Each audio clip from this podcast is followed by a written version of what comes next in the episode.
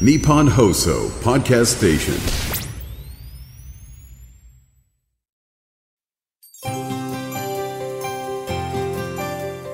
2月17日土曜日日本放送 OK コージーアップ週末増刊号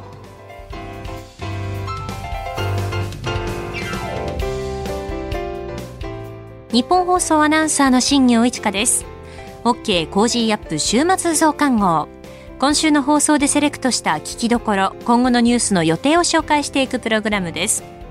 番組の後半は Cozy up コメンテーターがゲストと対談するコーナー。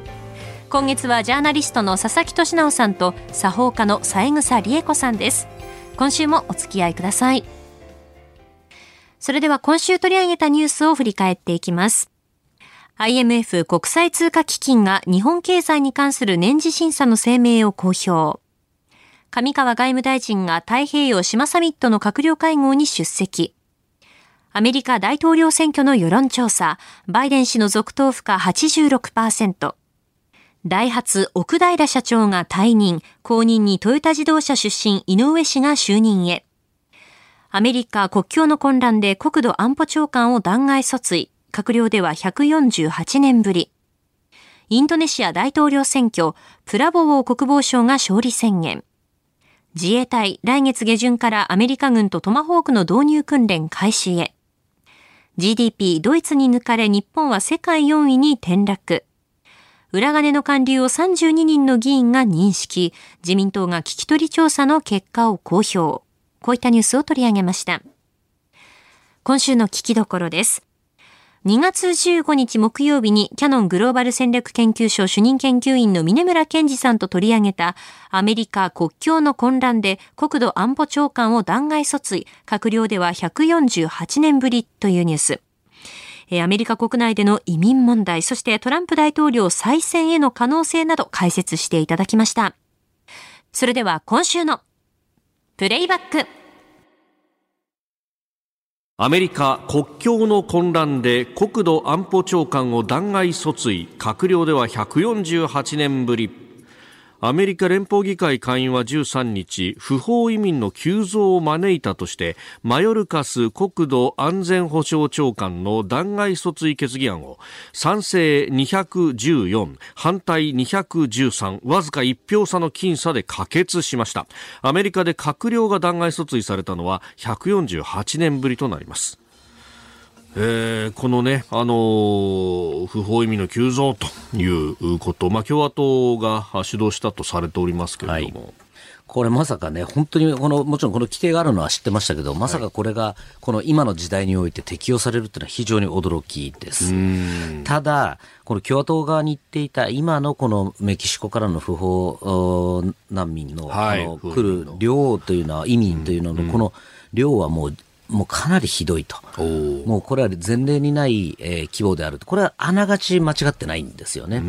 やはりあの、私昨年10月にあのアメリカのワシントンとニューヨークに行って、いつも定点観測している街があるんですね。はい、いわゆるちょっと、えー、ダウンタウンの方の。はい、ちょっと夜歩くとピリッとくるところがあるんですけども、そこ必ずあの歩歩いてこういろいろ見てるんですけども、まあ一つ感じたのはとにかくその、えー、移民の方がものすごく多かったです。特にニューヨーク、まあワシントンもそうでしたかね、溢れてましたね。これまで見たことないぐらいの多さだった。って、やっぱ聞いてみたらやっぱメキシコからまだ来たばっかりだって人もいましたし、あ。ともう一つ気になったのはその薬ですよね、フェンタミルという、あの、はいえー、合成、えー、なんていうか、まあ、あの、いわゆる麻薬ですよね。はい、成分的にはね。成分的麻薬と一緒なんですけども。もともとその鎮痛剤だとか、そういうところで輸入これも、そうですね。これも中国が原料なんですね。で中国が原料でメキシコのマフィアが加工して、それを、えー、持ってくるというところで言うと、はい、まさにこの今のバイデン政権のこの治安を悪くしているのがこの移民であり、さらにその移民と一緒に薬あの薬もメキシコから入ってきてる。つまり、このメキシコのこのボーダーの管理が甘いんじゃないかっていうことで今回これ、あの、弾劾されてるんですよね。はい。これおそらく私結構このバイデン政権の支持率の低下の一つの原因だと思っています。まあ、治安は本当に悪くなってるんで、例えばあの、この間もびっくりしたのはワシントンのちょっと南側のあの、ポトマックはちょっと渡った方の、えースーパーが、よく行ってたことのあるスーパーがあるんですけども、そこが潰れたんですね。ほうで、なんでっていう話をしたら、もう、あの、とにかく、なん、なんですか、みんな暴、まあ暴動じゃない、えっと、万引きっていうのかな、もう、持ってっちゃったりとか、もう、あの、夜叩いてこう持ってかれたりとかってことで、もう店が維持できないってこと治安が悪くなりすぎて。はい。治安が悪くなりすぎて。はそれ首都ですよ。そうですよね。本当。で、その首都のワシントンでもですね、ワシントンって結構あの綺麗なんですね。公園がもう街の中心地もたくさんあるんですけど、まずはい公園が、その通路以外はほとんどその、えーとのホームレスの方々のこのテントばっかりっていうような状況。これ私、これまで、えー3年も住んで、その後も定期的に1年に2回目、3回目来てましたけど、見たことないです、こんな状況は。って考えると、これ異常事態としか言いようがないですよね。一旦もう、やっぱりこれ、あのーその国境の管理が問題あったんではないかと。これはい国民の人たちが不満に思ってるというのは非常に私は理解できます。なるほど。まあ、この国境管理の問題について、えーまず前半戦でお話をいただきました。なんか、そのね、中南米からのこう移民の方々はもちろん多いけれども、ここのところニュースで見るのは、何ですか、中国から来てる人も結構いるんだって。これはですね、実はもうすごく増えてます。えっ、と、昨年1年で、1年、あ、2023年が前年と比べて10倍に急増してる。私10倍私もっとだと思います。とというのは実は私の知り合いの弁護士がいてはい、もともと中、えー香港出身で、えー今アメリカで弁護士をやってるんですが、もう笑いが止まんないぐらいボロ儲け。あ、そうなんですか。ボロ儲けだって、本当に笑いが止まらない人の笑いって初めて見ましたけども、儲かったらしょうがねえよっていう感じなんですけど、これどういうことかというとですね、はい。移民で入ってきた時にええ、身元引受人がいるとはい、あの、早く刑務所から出れるんですね。で、そうすると特にこの弁護士って社会的なステータスが高い人は、はい。えーまあ弁護士が行くと早く助かる。だからそれで相当フィーをふっかけられるんですね。で、この弁護士、昔は、はい。あの、私が以前本でルポをしたえ、あの、妊婦村っていうところ、あの、中国の妊婦さんが、はい。えー生まれるギリギリにアメリカに行ってうん。そこで産んで、赤ちゃんのアメリカ籍を取って帰っっていうのが結構流行った時期があって、それのカリフォルニアだとかカねリフォルニアです。はい。その人、その時に儲けたんですけど、その時は大儲けぐらいだったんですよね、彼。あの、お家にも行ったことありますけど、すごい家住んでましたけども、今もう本当にボロ儲け。こっちのやっぱりボロ、ボロも、やっぱり、あのー妊婦村の時はやっぱり手数料がそんな取れなかったらしいんですね。ところがこの移民に関して言うと、はい。結構必死なわけですよ。絶対にその弁護士がないと刑務所入れない、あの、刑務所出れなくなっちゃいますので結構な金ふっかけてもみんな払うらしいんです。で、はあ。結構割と中間層よりちょっと上の人が結構いるらしいんですよね。あ、そういう層が出てきているんですね。はい、で、彼の話によると何なんですか？みんなやっぱり、あの、アメリカンドリームを求めてとか、そういう、まだそういう方がいらっしゃるんですか？一発逆転とか。あ、もうそんなのはいませんと。中国でも十分お金はある方もいると。で、そんな、あの、ああの、検事が考えてるような貧しい人が労働で来るなんてやつはいないと。いないんですか？ええ、むしろそれよりも本当に今の習近平体制下のこの締め付けが本当厳しいと。もう何でもいいからとにかく自由になりたいというのがほとんどだっていうのを言っていましたよね。はあうん、あともう一つ言ってたのは、あの、あれですね、もう本当に言論の自由が全くないっていうところがあって、そのホワイトカラーというか、その知識人の方がいるって言ってたのと、なるほど。あとは何ですかね。ああと、面白かったのは、やっぱり子供に今結構その愛国教育っていうか、すごいこのし、はい。あの教育、かなりもう洗脳に近いものをやってると、ちょっとあれ、やばいよねっていうのあ行き過ぎだよねってことで、もうアメリカに行きたいっていうことで、皆さんもう本当に裸一貫でこう来る人が多いみたいですね、メキシコに。結構リスクあるんですよ。これメキシコの移民の人たちと一緒にこう、危険な道を通っていくんで、リスクあるんですけど、それでも中国はもう嫌だという人がこれ10倍増えたというとこですよね。で、まあ、それでね、あの、やってくるアメリカ、まあ、今年は選挙イヤーだということで、はい。まあ、この移民の話っていうのも一つイシューになってますけれども、まあ、これはもう、どうなんですか、トランプ VS バイデンになっていく。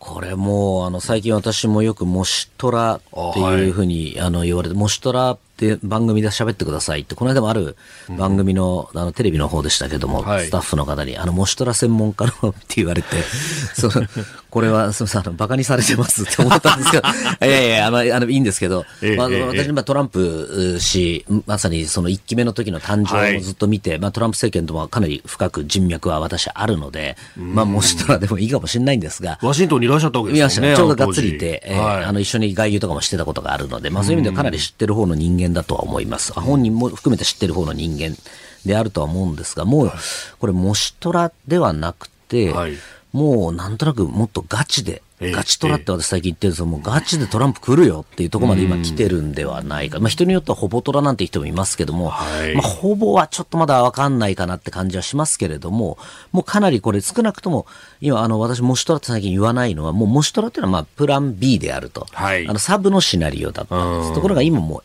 完全メインシナリオで考えなきゃいけないと。いうふうに思います。これいろんな日本政府だけじゃなくていろんな政府の人たちも議論してますけども、もしトランプが、えー再選した場合どういう外交になるのかっていうのは私の専門なんで、そのあたりっていうのはもう緻密に1期目との比較をしながら今見てますが、まあ正直、外国、特に同盟国にとっては私はあんまりいい結果にはならないんではないかというのが今のところの見立てですうね。ーんまあ、1期目の時も、お NATO から離脱するんだ、はいであるとか、まあ、様々言っていた中で、まあ、日本との関係は例外的に良かったと。そうですね。まあ、あの、日本も、日本に対しても最初はきつかったんですよ。例えば2019年の、あの、来日の時なんかは、はいあの、在日米軍の駐留経費、えー約5倍にしろと。4 4 4.3倍です。80億ドルですね。にしろとふっかけてきたって、これはもう私、あの、当時の幹部たちからも裏を取ってます。ってなってくると、これも、その時まあそれを、まあまあまあまあ、ね、ドナルド、そうは言っても俺たち今こんだけ払ってるんだぜって、お前らのメメリットあるんだよって、ゴルフを言いながら、もう一生懸命説得したのが、亡くなった安倍晋三元首相なわけですよね。あの関係があったからギリギリ止めてたというところがあると。で、NATO 離脱に関して言っても、マティスさん、マティス将軍とかですね、はい HR マクマスターさん、私も仲良くしてますけれども、こういう、もう立派な軍人の人たちが、いや、いかに同盟が大事で、NATO が大事で、との、とのご乱心をってやってたわけですよ。はい。もうギリギリで止めてました。これ別に、あの、なんていうんですかね、意外と一期目まともだったじゃんっていう人結構いるんですけど、そこに違います。私ホワイトハウス見てましたけど、みんなもう弁慶、何人も弁慶がいて、この、暴れるトランプ氏を止めてたっていうのは実は実像なんですよね。じゃあ、このトランプ再選した私2.0って呼んでるんですけど、2.0どうなるかっていうと、この弁慶がもういないわけですよ。次ノミネートされる、この間昨年、また、ま、私来月頭にも行ってきますけれども、はいまあ、どういう閣僚になるのかっていうのを聞いてこようと思ってるんですが、まあ、はい弁慶になりそうな人いないっすよね。殿いいんじゃないですかっていう言いそうな人ばっかりがなんか今ノミネートされてそうなんです。で考えたり、まあもちろんあとじゃあ日本の安倍さんのような方が今いるかっていうと、今トランプ氏が仲良くしてた、当時1.0の時から仲良くしてるリーダーっていうともう、トラ安倍さん亡き後で言うと習近平。プーチン。とかですね、はい。エルドアンとかですね。ああ、トルコの。えーそういういわゆる、あの、あの、なんですかね、先制体制的な国の、主義的な権威主義的な国の人たちばっかりが多いというところで、ああと、キム・ジョンウンさんもいらっしゃいましたね。おーっと、そうだ、そうなってくるそうだ。と一体この2.0ってどうなるのかって、まあ今喋っていながらも考えたくないような世界が起こるんだなと。この後はこれからの1週間のニュースの予定と来週のコメンテーターをご紹介します。後半は番組コメンテーターの対談コーナーです。どうぞ最後までお楽しみください。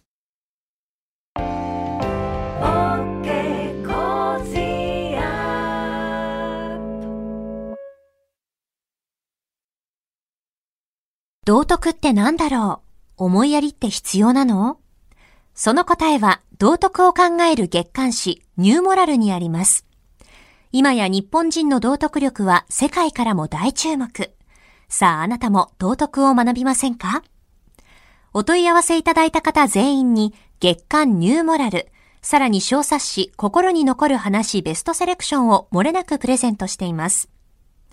月刊ニューモラルは日々の出来事をテーマに人間力が豊かになるエピソードが満載です。詳しくは日本放送ホームページ内のバナーをクリック。道徳で人と社会を幸せに。公益財団法人、モラロジー道徳教育財団。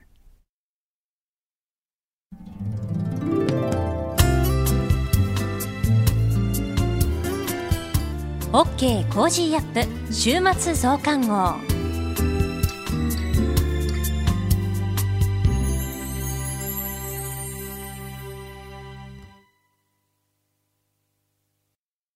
日本放送アナウンサーの新業一華がお送りしている OK コージーアップ週末増刊号。ここで番組からのお知らせです。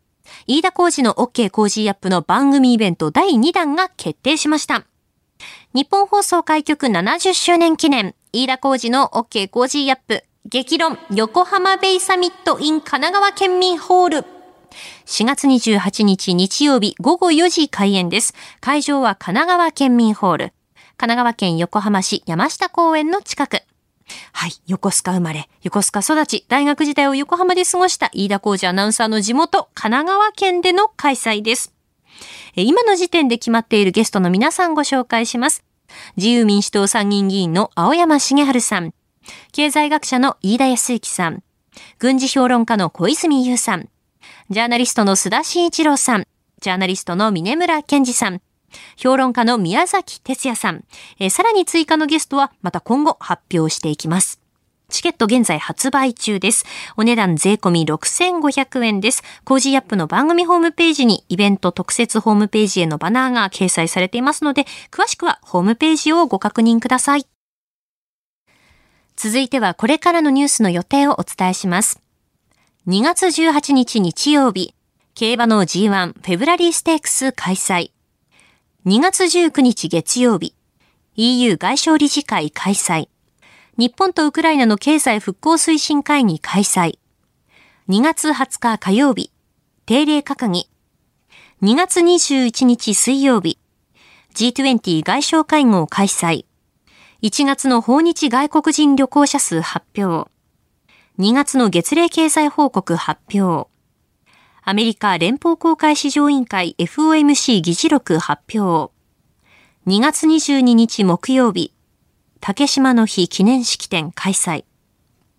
2月23日金曜日、定例閣議、小池知事定例会見、社民党大会開催、天皇誕生日の一般参賀開催、プロ野球オープン戦開幕、J リーグ開幕、2月24日土曜日、ロシアによるウクライナ侵略開始から2年、アメリカ共和党サウスカロライナ州予備選。サッカー女子パリオリンピックアジア最終予選。日本対北朝鮮。続いては来週のコメンテーターのラインナップをご紹介します。2月19日月曜日、元日銀政策委員会審議員でエコノミストの片岡豪志さん。2月20日火曜日、戦略科学者の中川浩二さん。2月21日水曜日、ジャーナリストの佐々木俊直さん。2月22日木曜日、経済アナリストのジョセフ・クラフトさん。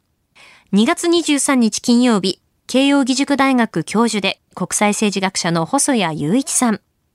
コメンテーターの皆さんは6時台からの登場、ニュース解説をしていただきます。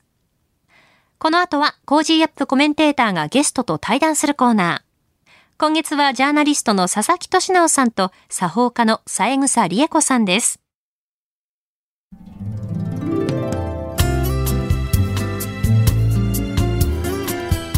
OK Cozy up 週末増刊号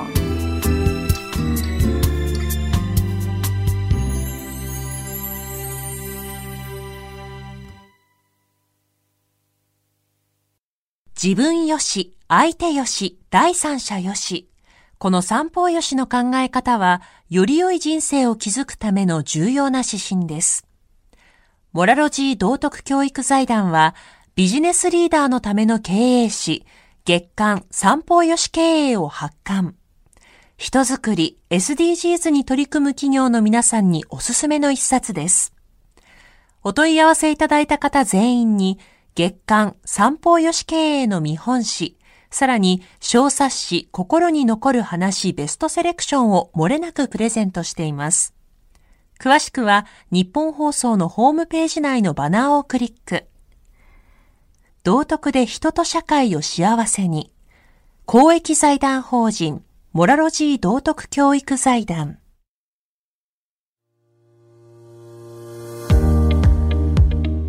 ジャーナリストの佐々木俊直です。この配信は日本や世界を取り巻く様々な課題を掘り下げる対談番組。今回のお相手はパッションジャパン株式会社 COO で作法家の三枝理恵子さんです。よろしくお願いいたします。よろしくお願いいたします。えー、今月はですね昨年11月にモラロジー道徳教育財団から出版された三枝さんの本幸せを感じる人間力の高め方をベースに人間力をテーマにお話を伺っています、えー今回はですねこの人間力を高める礼儀について。えーご著書の中でですね人間力を高める一番の方法は良い習慣を身につけることというふうにお書きになっているんですけどこの習慣とか礼儀が人間力を高めることになるんですか？そうですね、ええ。あの人が習慣を作り、ええ。ー習慣が人を作っていくということでは、やはりどういうあの、まあ、その人が何者であるかっていうのは、自分たちが何を繰り返しているかっていうところであのどういう人間かが決まってくると思いますので、そのように考えております。習はい。慣っていうのはその身体的なものとか精神的なものと両方ってことですかね？あそうですね、あの偉人たちの習慣が4つあるんですけれども、えー偉人たちの習慣、はい。どんなものなんでしょう？早起き。早起き、散。歩。うん、瞑想、うん。日記、あ、日記、はいそうなんですね。はいなるほど。まあ、全部自分のなんかええ内にこうむ向き合うっていうんですかね、はい、っていうものが偉人たちの習慣っていうふうに聞いておりますけれども、なるほどね。僕早起きして散歩はやってますけど。あすごいですね日記ははい書いてなかったです。習慣と礼儀ってのはどういう関係なんですか？そうするあと。そうですね、ええあの人間力って、まあ、ずっとお話してきていますけれども、より良い人間関係を築く力ですので、まあ、相手を重んじるっていうことをお伝えしてきたと思うんですけど、ええ。そのためにはやはり礼儀というものが非常に大事だと思うんですよ。で礼儀っていうとなんか堅苦しい感じえで嫌だなと思われました。なんか。はい。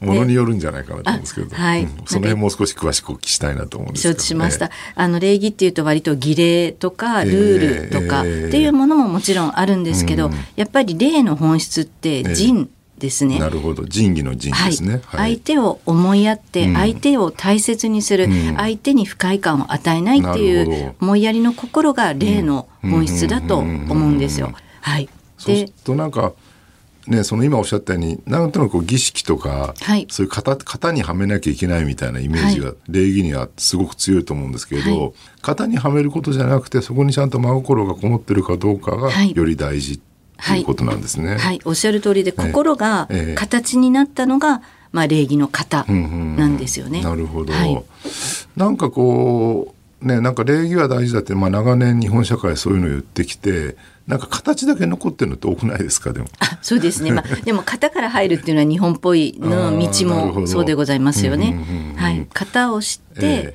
まあ自分であの、手張りなんていうのもありますけど、はいはいそこにいかに心を乗せられるかで、型だけで終わってたら、礼儀知らずです、それは。なるほど、はいかといって型がないとなかなかすうまくその礼儀の、なんだろう作ることができないってなるんですかね。はい、もちろんでございます。例えばお会いしてですね、ええあの、本日よろしくお願いいたしますって自分から先に挨拶をするっていうのも型じゃないですか。あなるほど覚えていたらですね、はいはいでも、それがやっぱり心がこもってなくて、ええあの、型だけだったら相手には伝わらないし心でその「今日ありがとうございますよろしくお願いいたします」って思っても、挨拶しなかったり目も見てなかったらそれは伝わらないのでなるほどね。心を形にしたのが型で礼儀だと思うんですよ。うんたまにあの人初対面の人と会った時に、はい。やけにつっけんどんで不愛想な人とかがいて この人感じ悪いなと思ってね、はでなんかまあ別れた後にしばらくしてからその別の人から、はい。あの時あの佐々木さんと会った何々さんは緊張してて喋れなかったみたいですよって言われることがあって、はい。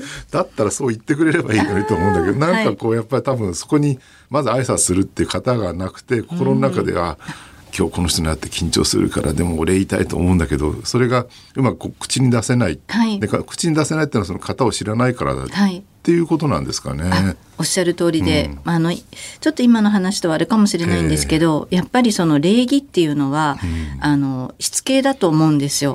教育で、まあ、日本の今日本の教育ってちょっとええ。怪しいと思うんですけど、その親があの礼儀を整えるっていう意味では、整えるとか清めるっていうことは親が教えなきゃいけなくて、まあ、本当にあの自分が立ち去る場を清める、身を清める、心を清めるっていうことで本当に幼い時にですね、あの靴を揃えなさいとか、あの自分が使った洗面所はきれいに拭きなさいとか、あと身だしなみを整えて自分から挨拶しなさいとか、そういうまあ感謝の心を持ちなさいとか、そういう当たり前のことが当たり前にこう子供に伝わってなくなっちゃってるのが、その緊張しててもですね、あのよろしくお願いしますぐらいはねちょっとニコッとぶっちょずらしないも一つの礼儀だと思いますけど。ど。はい、なんかあれですよね。なんか昔から型をなんか重視してきた。これは良かったんだけどなんか型ばっかり重視しすぎたせいで、はい。なんか形式だけだよねっていうふうにだんだんみんなが思うようになって、はい。それでそれを割に軽んじるようになって、はい。もっとなんかね型よりも内面の方が大事だろうとかね、はい。でもそれが行き過ぎてはい。結局型が全部なくなっちゃって、はい。ね、だからまあ振り幅がひ大きすぎるというか、はい。本当は型もその内面のね気持ちも両方大事なんだけど、はいなんか型だけが重視される時代があれば、ええ今は逆にその型がなくなって、はい内面さえあれば十分って言われるようになって、はいもうちょっとそこのバランスを取り戻した方がいいような気もおっしゃるするん通りでごですけどざいますね。型はでもないとダメですよね。知らないんですもんね。そうですよね。はい。まあ型はやりすぎると窮屈になりますからね。はい。具体的にじゃあこのね礼儀とか習慣みたいなものを身につけるために、例えばまあ子供の頃ね教育でちゃんとそういうのを受けてるっていうお家はいいと思うんですけど案外まあそうじゃない人も多いじゃないですか今の時代にね。うんはいじゃあもう今20代30代もしくは40代とかになっていて、これからじゃあもうちょっと自分自身も礼儀とかねその良い習慣みたいなの身につけたいと思ってる人多いと思うんですけど具体的に何をすればいいですかね？三枝さんのそのおすすめを教えていたそうですね、だければと思うんまあ、ですけど。新入社員研修とかも、まあ、4月とかも承ることとっても多いんですけれども、ええ。何申し上げてるかというと、やはり自分自身を整えること、さっきのあの覚えやすいのでお伝えすると、え身を清める心を清める場を清める。身を清める心を清める、場を清める、はい、はいうん。身でまさか冷水を浴びろなんて言うんじゃなくてですね。大切なお相手に、例えばお会いするのに、自分があのひげ面だったりとかボサボサ頭だったらダメなわけじゃないですか。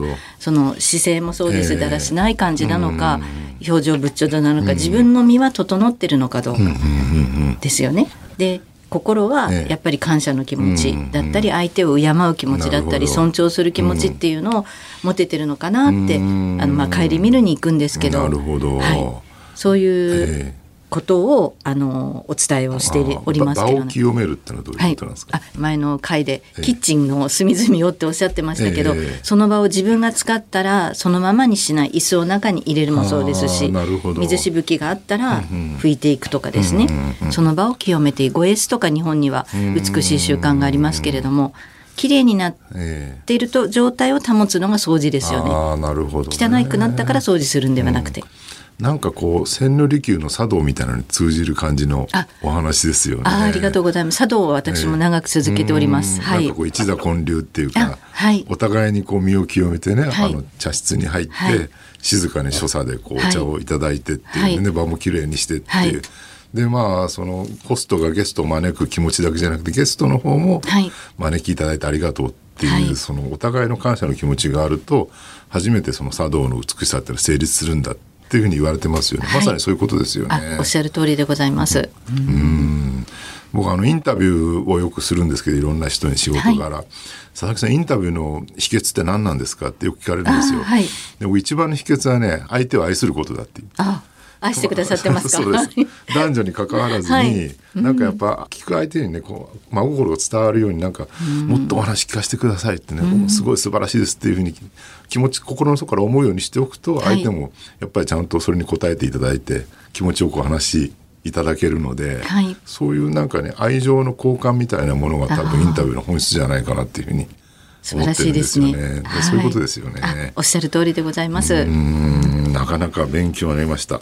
これでも一朝一夕にできるようになるわけではないと思うんですよね。そういう礼儀とか特にはい型みたいなやっぱなかなかええ時間かけて学ばなきゃいけないことが多いと思うんですけど、はいはいこれはどういう毎日なんかこう心がけなきゃいけないことなんですかね。どうすればいいんでしょう。そうですね。ええあのあちょっと宣伝になっちゃいますけどこの本の中にはい。も基本編の礼儀っていうのええ。と応用編の礼儀で、あちゃんと書かれてるんですね。はい、点数をつけるんですよ自分で。まああの今の現代人。あのこれができたらええ。3点5点なるほど。10点で自分をこう共同だったかなっていうので、ええ。ぜひあの、まあ、これはやっといた方がいいよっていうのを書いてございますので、なるほど、はい。幸せを感じる人間力の高め方、はい。この本読んでいただければ どういう礼儀がはい。やればいいかっていうのはチェックこれをやっとけばいいよっていうのチェございます。ックリストとともにはい。学ぶことができる。はいわかりました。皆さんぜひあの買って読んでみてください。はい、えー今月はですね、パッションジャパン株式会社 COO で作法家の三枝理枝子さんにお話を伺っています。次回もよろしくお願いいたします。よろしくお願いいたしますありがとうございました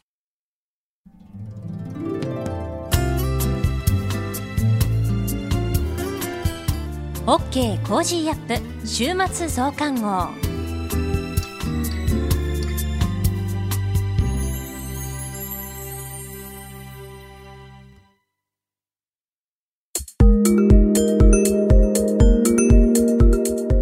本放送飯田浩司の OK コージーアップ。